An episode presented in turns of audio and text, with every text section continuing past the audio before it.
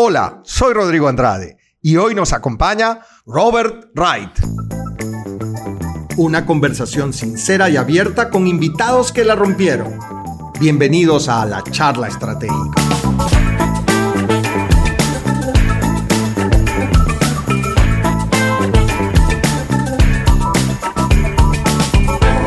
Bienvenidos a la charla estratégica. Eh, un saludo a todos.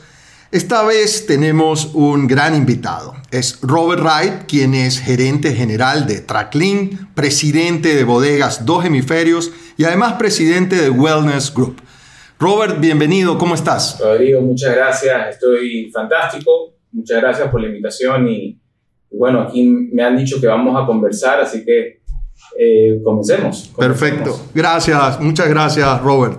Oye, yo te conozco ya hace algunos años, hemos trabajado en algunos proyectitos ahí colaborando algunas veces y pues eh, siempre te he conocido como eh, colaborador y gerente general de, de Tracklink con un gran, con un gran proyección. Y fuiste profesor mío en el IDE también. También, es correcto, así es, así es.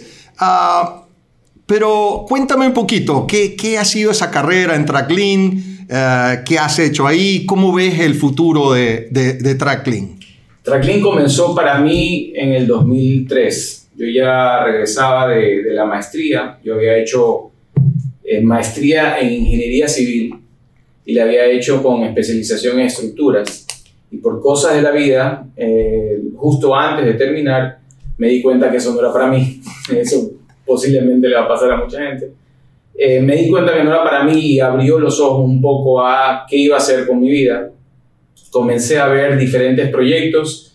Eh, no sabía qué hacer, para ser muy franco, comencé a buscar trabajo en Management Consulting, comencé a buscar en diferentes partes, finalmente vine a Ecuador y ahí comenzó una oportunidad en Tracklink en el 2003, eh, en principio para ver la oficina de Guayaquil, Recientemente se había hecho la plataforma de GPS que había sido, de hecho, Tracklink uno de los pioneros, eh, yo diría que en Latinoamérica, en tener una plataforma y un hardware, en verdad, que lo habían hecho desde cero para poder hacer GPS. Ahora GPS, después de 18 años, pues ya los consigues en China y demás, y las diferencias estratégicas vienen por otro lado, no necesariamente por el hardware. Y me dijeron, mira, aquí tenemos este que es un proyecto fantástico, ¿qué tal si nos apoyas? Yo dije, chéverísimo, comencé ahí a ver y ya cuando te comienzas a meter, te das cuenta que no necesariamente era todo fantástico. Y ahí eh, comenzó muy bien, ¿verdad? Te diría yo, de, de manejar en principio una oficina que era la de Guayaquil. Y un año después ya me convertí en el gerente general eh, que me obligó a comenzar a definir en verdad qué era lo que necesitábamos hacer como tracking para prosperar. En ese momento, ya estando como gerente general, en verdad comienzas a ver todo lo que está ocurriendo en la organización. En ese momento nosotros vendíamos audio, video, radios, alarmas y demás para vehículos. Eh, y una de las decisiones iniciales que, que, tuvimos que tomar es, bueno, ¿dónde podemos en verdad especializarnos y tener una diferenciación importante en algunos de los diferentes mercados donde estamos? ¿Por qué eh, y déjame profundizar en ese tema que me parece súper relevante desde el punto de vista estratégico. ¿Por qué es importante tener esta definición estratégica? O sea, entiendo, había muchas líneas de negocio y nos estás diciendo, creo que había que concentrarnos en largo y tener una diferenciación. ¿Por qué esto es relevante? Yo, te diría dos cosas ahí y, y no creo que haya una, una respuesta que va a funcionar para todos los casos. En nuestro caso, en ese momento en particular, teníamos audio y video de marcas relevantes que pagaban impuestos, que pagaban aranceles, que pagaban diferentes cosas para importarlas. Nosotros éramos supuestamente representantes exclusivos de estas marcas, pero en verdad había mucho contrabando.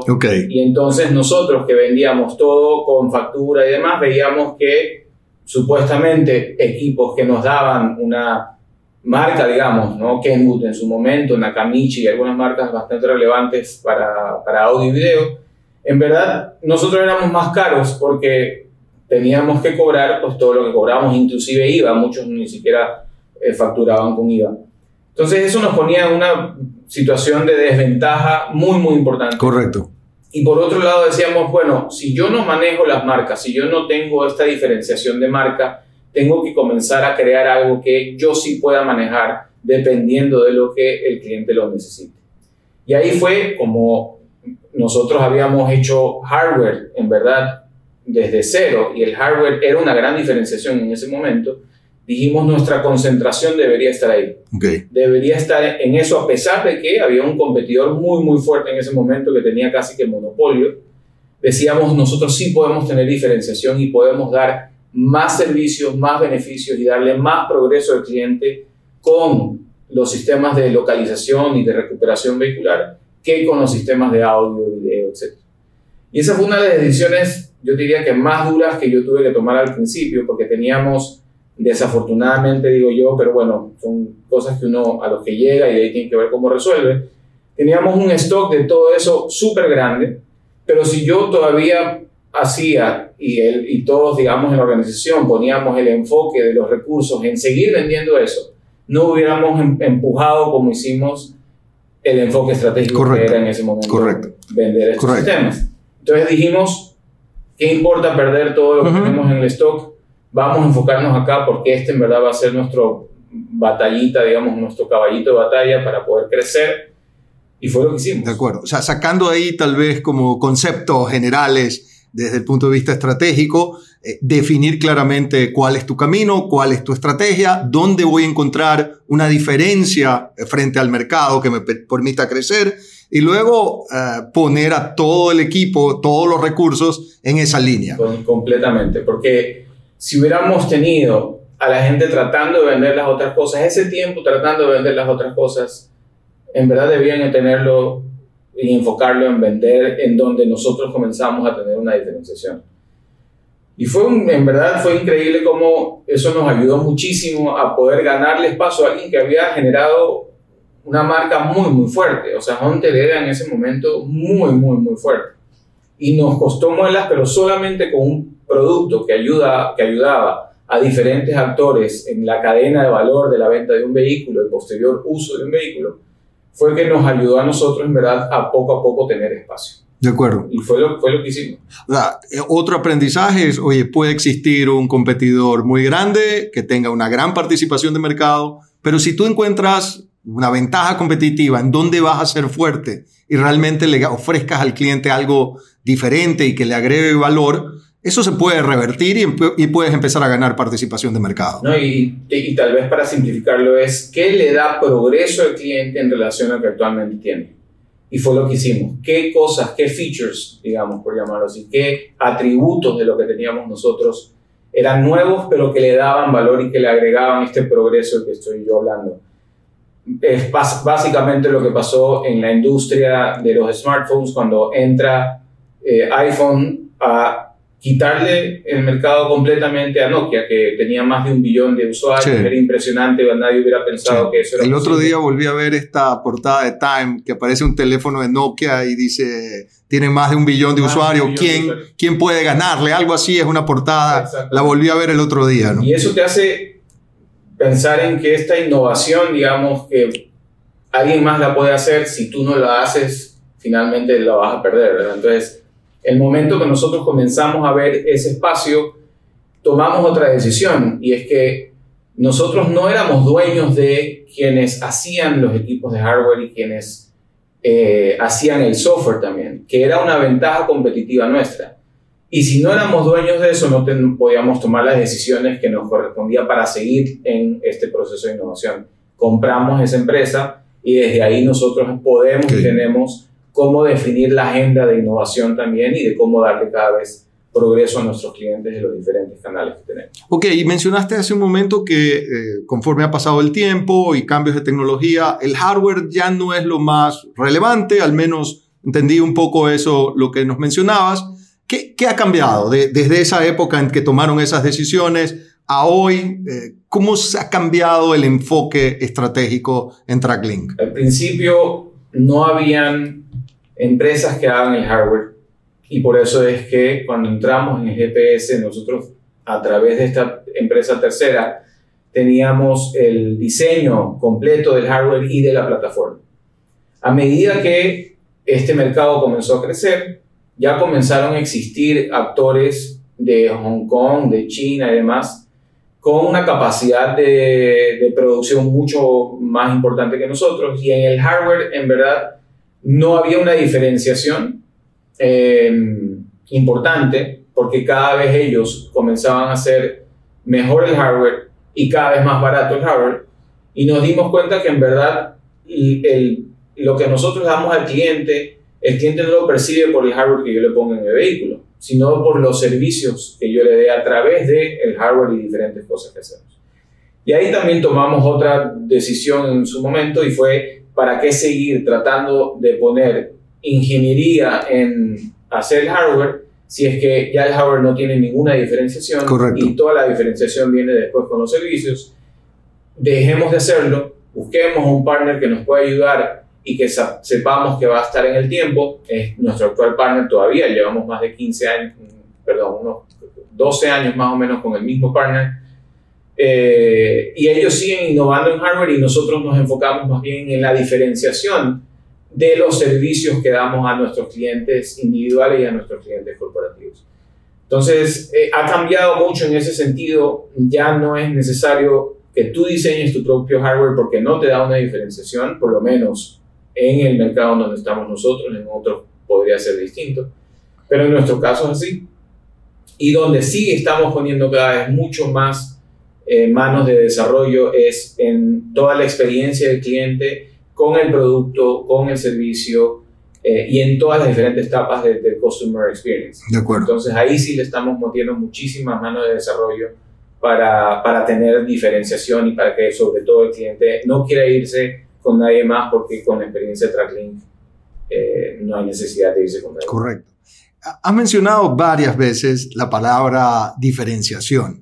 Y la verdad que me encanta, me, gusta mucho ese, ese concepto. Y te voy a tirar ahí una pregunta un poquito difícil, pero la vamos sacando.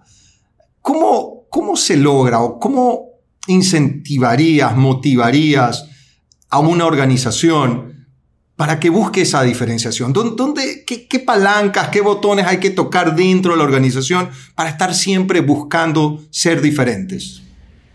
Eh, te, voy a contar un poquito lo que nosotros hemos pasado en TrackLink y en las diferentes organizaciones para, para tener un proceso, te diría yo, en el que constantemente estás buscando esta diferenciación. Y es algo que, que lo veo cada vez más en, en, empresas de software sobre todo, pero eh, innovación y, e innovar suena lindo, pero ya en la práctica es súper complejo. De acuerdo. Eh, y entonces nosotros nos chocamos muchas veces con entender qué es lo que tenemos que tener dentro de la organización para poder innovar.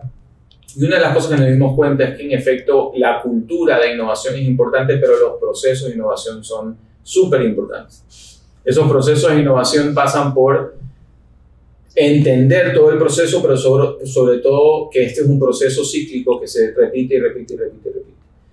Eh, ya actualmente en TrackLink tenemos equipos que se enfocan en la experiencia del cliente, pero sobre todo en entender cómo darle cada vez más progreso a ese cliente. Y para eso es crítico que tengas personas que estén no solamente preguntándole al cliente qué es lo que hace, dónde están sus pain points o las cosas más difíciles, pero sobre todo ver cómo trabaja. Porque una de las cosas que a mí me costó entender es que eh, y hay frases para esto y digamos que uno debería entender que estas frases tienen pues siempre experiencia detrás. Em, del dicho al hecho hay mucho trecho. Sí. Y entonces lo que te dice el cliente no es lo mismo que lo que hace. Sí. Entonces, chévere preguntarles, pero sobre todo ver qué es lo que hace. Sí, de acuerdo. Eh, y cuando ves qué es lo que hace, en verdad te das cuenta dónde están sus restricciones, sus cuellos de botella y la innovación y la diferenciación viene por ayudarlos a sobrellevar estos cuellos de botella. De acuerdo. Básicamente. De acuerdo. Ahora, ¿cómo lo haces sistemáticamente? Ya necesitas encontrar el proceso que lo puedas repetir y las personas para cada parte del proceso que constantemente lo hagan. En nuestro caso, por ejemplo, tenemos personas que están en Customer Experience, que están en desarrollo que, y, e inclusive que están por canal, es decir, hay unos que están en individuales, otros que están en corporativos porque están muy enfocados en las diferentes experiencias.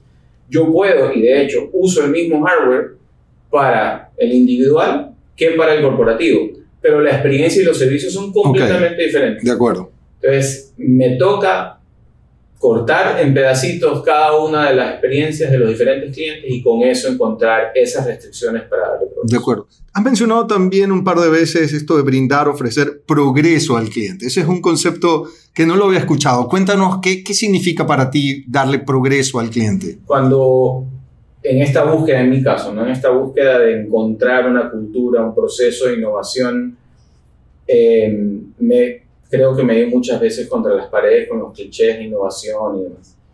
Tal vez uno de los conceptos que a mí más me ayudó a entender la innovación de verdad de un cliente es cómo darle progreso. Y progreso es, como te mencioné hace un rato, yo actualmente hago las cosas de una manera, si la puedo hacer más rápido, menos costoso, más fácil, le estoy dando progreso. Y ese progreso para el cliente es permanente, o sea, lo puede alcanzar, estaba en un estado 1, logras un estado 2 de, de, beneficios, de servicios, pero luego hay que volver a pensarlo y llevarlo a estado 3. Y por eso el, el tema sistemático, ¿no? ¿verdad? El de, si, si yo lo hago una vez y no continúo, alguien más vendrá sí. y me pasará lo sí. que a Nokia con iPhone. Sí. Y pierdes esa diferenciación de la que hemos estado hablando hace un momento. Correcto. Ahora, podemos hablar de estrategia de qué cosas puedo hacer para que el cliente se le vuelva difícil cambiarse, ¿verdad? También se puede hablar. Pero cada vez se vuelve más difícil. Es correcto. En verdad, creo yo, poder mantener al es cliente correcto. mucho tiempo. Así es. Eh, y, y, bueno, pasa en todas partes, ¿no? Hay eh, muchas empresas que tienen un montón de clientes que se les vuelve muy difícil cambiarse a, a, un, a otro competidor a pesar de poder tener un mal servicio y demás, ¿cierto? En algún momento eso ya va a cambiar. Sí. Entonces, eh, ya en este momento yo te diría, si las empresas encuentran progreso que los hace tener relevancia y no continúan con ese progreso con el cliente, alguien más lo va a hacer. Correcto. Así es. Oye, otro tema que, que me gustaría abordar eh, antes de empezar eh, la grabación mencionabas una larga lista de países en que TrackClean ya está presente. Eso eh, es interesante como una empresa ecuatoriana, empresarios ecuatorianos, tienen la capacidad de salir y tener una empresa internacional. Uh, creo que a veces tenemos un complejo de que no podemos, que eh, dificulta esperar más bien que llegue gente de fuera. ¿Cuál es la diferencia? ¿Cómo abordar esa actitud? Uh, esa visión de volverse internacional desde Ecuador. ¿Cuál crees tú que son esos factores claves? Bueno, en, te diría yo que comenzó con suerte, porque nuestro primer país después de Ecuador, una vez que ya nos hicimos dueños, por decirlo así, de la, del, proceso de innovación del hardware y de software, cuando compramos esta empresa que te menciono, eh, uno de, de, los accionistas de Tracklink me dijo, oye, hay una persona en Honduras que le pareció interesante lo que le conté en una conversación que tuvimos, ¿por qué no exploramos, eh, si ya pues nosotros somos dueños de la plataforma y el hardware y demás, no exploramos pues tener un socio en, en Honduras? Y comenzamos así a ver qué tal.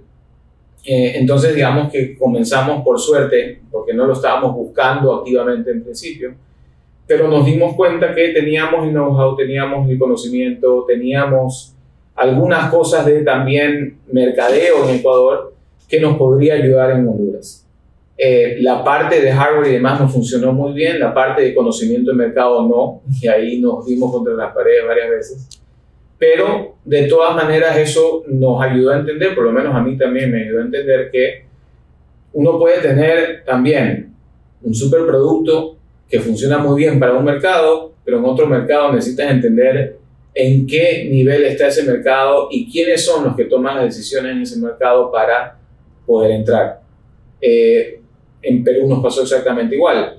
En Ecuador nosotros ya haber, después de haber pasado bastante tiempo, pues veíamos cómo en principio quien tomaba las decisiones de qué sistemas podían utilizarse eran las aseguradoras después los bancos, después los concesionarios, el cliente final. Entonces hay un sinnúmero de, de, actores que toman las decisiones. En Perú, cuando entramos nosotros, era la aseguradora. Entonces, si no estabas con la aseguradora, no entrabas al mercado peruano. Uh -huh. Y en Honduras, en realidad era con el concesionario. Entonces, okay. si no estabas con el concesionario, Y, y, eso nos obligó también a no solamente pensar en el cliente final, sino todos los que toman las decisiones dentro del proceso de venta de un vehículo. Y entonces nosotros tenemos eh, servicios para el cliente final, servicios para la financiera, servicios para la aseguradora, servicios para el concesionario. Y así hemos tenido que trabajar. Después de eso, ya entrar a cada uno de los países ha significado, diría yo, un proceso un poco más sencillo, porque ya, ya entiendes que no puedes ir con tu receta de cada uno correcto, de los países. Correcto, Te toca ir a entender. Eh, somos muy parecidos en Latinoamérica, desde México hasta Argentina, pero hay diferencias y hay que entenderlas. Y te diría, estamos nosotros en Ecuador, Perú, Honduras, Nicaragua, Costa Rica y Chile, y todos los países son diferentes. Correcto. Todos. No, pero, pero súper bien, la verdad que felicitaciones y súper admirable que, que puedan expandirse así a nivel internacional. Ahora quiero hacer un poco del viraje, uh, moverme en otra dirección, movernos en otra dirección y hace unos meses, pues te seguía ahí en Twitter, te sigo en Twitter, y empecé a ver que empezaste a postear cosas de vinos, de dos hemisferios, de paradoja y de, uno, de algunas otras marcas o etiquetas de vinos que, que producen. Eh, ¿Qué pasó? ¿Qué, qué ocurrió? Eh, ¿Por qué ahora metido en el mundo de los vinos? Eh, ¿Qué ocurrió en tu vida para llevarte a eso? Me ocurrió que este proyecto de Bodega Dos Hemisferios, que lo comenzó mi papá ya son varios años, hecho la primera planta de vino, en realidad de uva, digamos, para vino, se plantó en el 2004. Mi papá estuvo siempre en el rol de presidente. En el 2000, finales del 2008, principios de 2009, él se convierte en el gerente general y me pide que lo acompañe como presidente. Y se ocurrió que entonces, pues como presidente, yo dije, tenemos que encontrar cuáles son las restricciones más importantes actualmente de Bodega Dos Hemisferios y comenzar a ejecutar diferentes acciones en relación a estas restricciones. ¿verdad? Y una de las restricciones que todavía tenemos, que es muy importante, es todo el storytelling detrás de la marca para romper ese paradigma que todavía muchas personas tienen en relación a nuestro vino. Y es que, increíble, pero el vino, el primer vino que, que se hizo en Ecuador fue para nosotros, porque no fue el primer vino que se hizo en Ecuador, pero para nosotros fue Paradoja, que se cosechó en el 2006 y cuando dos años después mi papá lo puso a catas ciegas, le comenzó a ganar a vinos de 70, 80, 90 dólares. Eh, la gente todavía lo comparaba con vinos españoles porque los vinos españoles pues, han sido reconocidos porque pues llevan siglos de hacer vino. De acuerdo. Entonces, eh, a pesar de que le comenzó a ganar a, a, en cartas a ciegas, las personas pensaban que el vino ecuatoriano era caro. Y Paradoja cuesta 29 dólares en el supermercado y como digo, le ganaba vinos de 70, 80, 90. Y aún así nos comparaban de esa manera. Entonces, varias acciones durante estos 2004 hasta ahora, ya son varios años, ¿no? eh, que hemos hecho es, es, tener un portafolio de vinos extenso y entonces ahora tenemos vinos de 5 dólares hasta vinos de 66 dólares que pasan por 27 diferentes etiquetas para romper ese paradigma del vino ecuatoriano. Y, y lo hemos, yo creo que poco a poco logrado. Entonces, ¿por qué estoy en Twitter contando todas estas historias? Porque cuando las personas nos prueban, cuando las personas escuchan todo lo que hay detrás de hacer un vino, y escuchan las historias detrás de cada uno de los vinos, eh, en verdad comienzan a, tener este interés de probar. Y nos ha ayudado a crecer. Eh, el año pasado crecimos, a pesar de pandemia, crecimos 14% en ventas. Este año hasta... Que, que es súper importante. En general, las ventas en el Ecuador cayeron en alrededor del 20, Exacto. 25%. Desde crecer 14, en realidad es un salto bien importante en este año en particular. Y en el caso de vinos de toda la categoría fue inclusive mayor la caída. Nosotros logramos encontrar ciertos nichos en donde pudimos crecer y este año estamos creciendo aún más, pero viene siempre de ese primer paso que da el consumidor para querer probar y posterior a eso ya el consumo constante. Entonces yo me he metido sobre todo en toda la parte de mercadeo, ventas y y encontrar la mejor manera de quitar esta restricción de, o este paradigma, digamos. ¿no? Y, y, poco a poco lo vamos logrando, todavía tenemos muchísimo sí. trabajo que, que, hacer, pero No, la, la verdad que lo hace súper bien. Eh, yo siempre estoy ahí siguiendo todas las cosas que posteas y que cuentas de, de, de los vinos de Bodegas Dos Hemisferios y es súper interesante. Sin embargo, eh, y lo conversábamos antes de, empezar a grabar, parece un sueño casi imposible, es decir, eh, sembrar uva eh, en la línea, sobre la línea ecuatorial, un país sobre la línea ecuatorial, en, en, en, playas este, donde no necesariamente hay las distintas estaciones como pasa en Europa o tal vez en California. Es como, oye, ir totalmente contracorriente. ¿Por qué eso? Y, a pesar de todo eso, tienen éxito, les va bien, van creciendo, hay mucho por hacer, que es lo que tú dices, pero, pero hay una ruta que va marcando que, que, que están haciendo las cosas bien. ¿Por qué se puede lograr algo que a pesar de verse imposible, con trabajo, con ganas, con eh, ahínco, eh, se puede lograr? ¿Cuál, cuál es la fórmula secreta?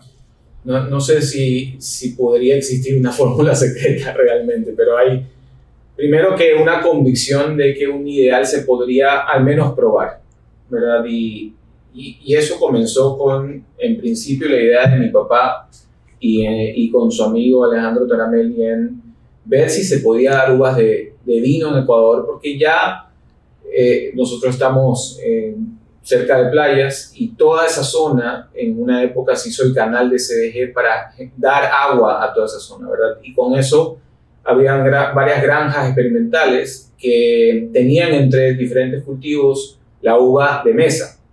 Y en verdad, antes de tener uva de vino, se sembró uva de mesa en el viñedo. Y se dio, se dio bien. Y entonces decidieron hacer pruebas para ver si es que se podía extrapolar un poco a la uva de, de vino. Y se trajo, de hecho, en maletas, cepas argentinas, Malbec y Cabernet Sauvignon, a ver si se iba a dar o no se iba a dar. Y se dio. Y bueno, ese era el primer paso. Se da la uva, ok, bien. Pero se da uva de calidad al principio, digamos, la primera cosecha no necesariamente fue tan buena de calidad. Y de hecho, el primer experimento fue un fracaso. El enólogo en ese momento chileno hizo algunas pruebas y no funcionó. Y mi papá y Alejandro casi tiran la toalla y dicen: Esto no va a funcionar. Pero un, démosle un chance más porque era la primera cosecha. Esperemos a la segunda cosecha. Y no les gustó mucho en ese momento el enólogo chileno y decidieron buscar a alguien más encontraron a un enólogo argentino que de hecho sigue todavía trabajando con nosotros, no en planta, pero sí como una especie de, consultoría. Y le dijo, los dos le dijeron, queremos hacer vino y queremos hacer vino de calidad, entonces queremos al menos tener un vino como Marqués de Casa Concha, en más o menos 40 dólares para tener una referencia. Y él les dijo, oigan, pero me están poniendo la vara bien alta. Es que si vamos a hacer vino que es solamente volumen y de baja calidad, pero mucho volumen y bien barato, no vamos a poder competir con Chile, que ya tiene mucho tiempo de siendo, y peor Europa, que tiene mucho más tiempo siendo. Eh, y ahí se dieron cuenta que sí había la calidad de la uva para poder hacer buen vino. Eh, y Abel, que es el enólogo argentino que menciono, eh, es muy bueno también, y él también logró pasar de la uva al vino, que termina con paradoja que, que menciono. Entonces, se tuvo que experimentar, probar y ver finalmente si en la práctica en verdad se daba. Eh, se, sigue siendo para mucha gente algo que es imposible lograr.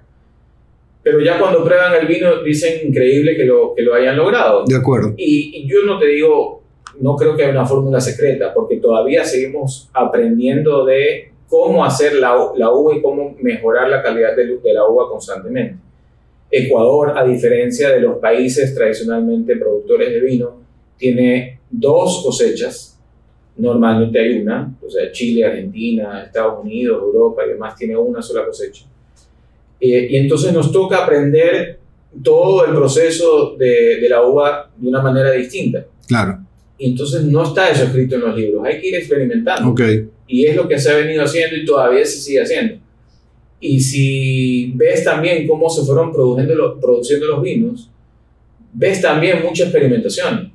El, Paradoja pues, fue el primero, pero de ahí para hacer Enigma, que fue el, primer blanco, también hubo mucha experimentación.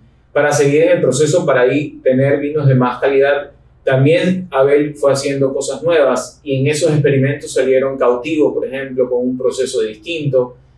Y es cuestión de experimentar y ver qué ideas podrían generar cosas mejores pero sobre todo ver si en verdad en la práctica funciona. Una de estas nuevas ideas eh, y que están ya en ejecuciones es una tienda que está ahora en la calle de Panamá. Eh, cuéntanos cómo les ha ido, eh, qué objetivo tiene, por qué poner una tienda, una bodega de vinos, ¿Cuál es, ¿Cuál es la misión o, la visión de la tienda? Se, abrió recientemente. en verdad, la, la, zona de la calle Panamá está fantástica. Hay un montón de. Y creo que aquí estuvo. Sí, Gaby Cepeda y Patricia Illingworth también estuvo por aquí. Con, sí. con la Mula Ciega y con la Central. La verdad es que son dos emprendimientos fantásticos. Yo los, los admiro y en verdad me, soy cliente de ellos. De igual manera. Fanático de, de los dos.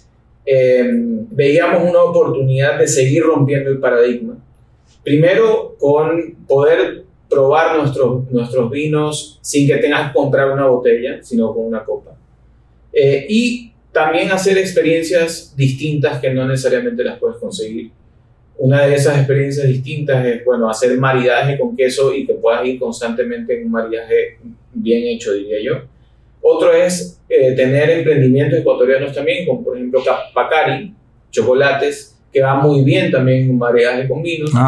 Eh, y estamos, todavía no los tenemos en la tienda, pero ya vamos a tenerlos en la tienda, maridajes con ciertos vinos con ciertos chocolates que van perfecto, es decir, un maridaje perfecto específicamente para tener una experiencia especial. Eh, y vamos a ir haciendo cosas poco a poco para tener experiencias diferentes. La semana pasada estuvimos también en un meet and greet con el enólogo, que es cosas que, que no necesariamente todos los consumidores tienen acceso a ir porque no estamos pues, en un país productor, eh, súper productor de, de vino, entonces ir a hablar con el enólogo que está ahí, que puede explicar el proceso, que te puede contar qué hay detrás de cada uno de los, de los vinos, también es una experiencia distinta y sigue con el objetivo de romper ese primer paradigma de eh, vino ecuatoriano, no necesariamente sé si es bueno, no sé, no sé qué esperar, de hecho, ¿no? Entonces, eh, queremos romper ese paradigma, como menciono, pues las personas que nos prueban les gusta nuestro vino y tal vez no le gusta a uno, pero prueba a otro y le gusta. De acuerdo. Como, te digo, 27 diferentes. increíble. Eh, y esa es la intención, ¿no? Y, y, que también hay muchísima, muchísimo turismo, ¿no? De personas que vienen de afuera y siempre quieren probar cosas locales. Entonces, por eso también el maridaje con Pacari, el hacer cosas locales. Y queremos hacer cosas también con Ecuador. Una de las cosas que vamos a tener dentro de poco también van a ser chocolates con cacao ecuatoriano, pero hecho fuera. Eh, de hecho, vamos a tener tres chocolates hechos por, por Jordi Roca, del sí, de, de sí, increíble. Que, que, es cacao ecuatoriano, que, que, en verdad eh, es una cosa que, que se ha logrado increíble en, allá y bueno, no sé si conoces, pero el Seller de Can Roca ha sido el restaurante número uno del mundo, no sé cuánto. Sí, sí, correcto, fabuloso. Eh, y entonces vamos a tener ese chocolate también como parte de la experiencia en la tiendita, eh, que, que, no está en Ecuador tampoco, pero que son cosas que están afuera, ¿verdad? Y, y no son los únicos que están haciendo chocolate súper, súper fino y de, y de tan buena calidad. Eh, en, España y en otras partes que también poco a poco las vamos a traer, a traer para tener esta experiencia especial. No, muy bien, fabuloso. Creo que hay buenos planes ahí a futuro para bodegas dos hemisferios y el tema de los chocolates que creo que del cacao y los chocolates que es que es bien bien interesante. Antes de terminar, siempre me gusta preguntar al invitado qué ¿Qué hace en su tiempo libre? ¿Qué pasatiempos tiene? ¿Qué hobbies tiene? Cuéntanos un poco de, de eso, Robert. Yo, yo, fui tenista durante toda mi vida, eh, pero ya ahora estoy jugando mucho pádel. Me he metido a jugar pádel y me he vuelto fanático del pádel. Está bien. ¿Te pasa lo mismo? Sí, sí he jugado pádel. No me he vuelto fanático, pero sí he ido un par de veces a jugar. Un poco obsesionado, te podría decir, con el pádel. Eh, es increíble cómo el tenis te ayuda para el pádel un ratito, pero después tienes que aprender en verdad bien cómo jugar y, y, me encanta, es una de las cosas que estoy actualmente haciendo mucho eh, como hobby y, y bueno, escuchar eh, libros y, y, demás me encanta también, entonces eso hago cuando camino todas las mañanas. En el, el pádel, eh, y lo comento a veces con gente que ha jugado tenis y luego pasa al pádel, En el tenis, pues te interesa pasar al contrario, ¿no? O sea, si estás en la red y tienes la pelota un poco alta, un remate y asegurarte que no la puede detener o puede devolvértela es suficiente. Es más, le golpeas y te devuelves, le das la espalda y celebras el punto. En el pádel no, más bien eso puede ser eh, beneficioso para tu componente, eh, oponente porque rebota la pelota, está encerrado. Son de las cosas que te toca aprender. Eh, exacto, entonces, ¿cómo? Me, me, parece, haciendo una analogía con el tema estratégico, hay que aprender a, a, a, usar las paredes, las esquinas, los ángulos en el pádel, contrario que el tenis que tal vez es un poco más de fuerza y un solo golpe puede, puede ganar. ¿Cómo, ¿Cómo ves? ¿Cómo se podría hacer ahí una analogía en un tema estratégico y de empresa? Bueno, es como cambiar de cancha, ¿verdad? A pesar de que puedas tener la técnica eh, base que te podría ayudar a ser buen padelista, es un juego completamente diferente. Y como tú bien dices, cuando ya ves a los profesionales jugando padel, la gran mayoría deja pasar la bola para que le pegue en la, en la pared de atrás y, o en las esquinas y demás, sí. y de ahí jugar. Lo otro que también es paradójico en pádel es que un tiro ofensivo es el globo.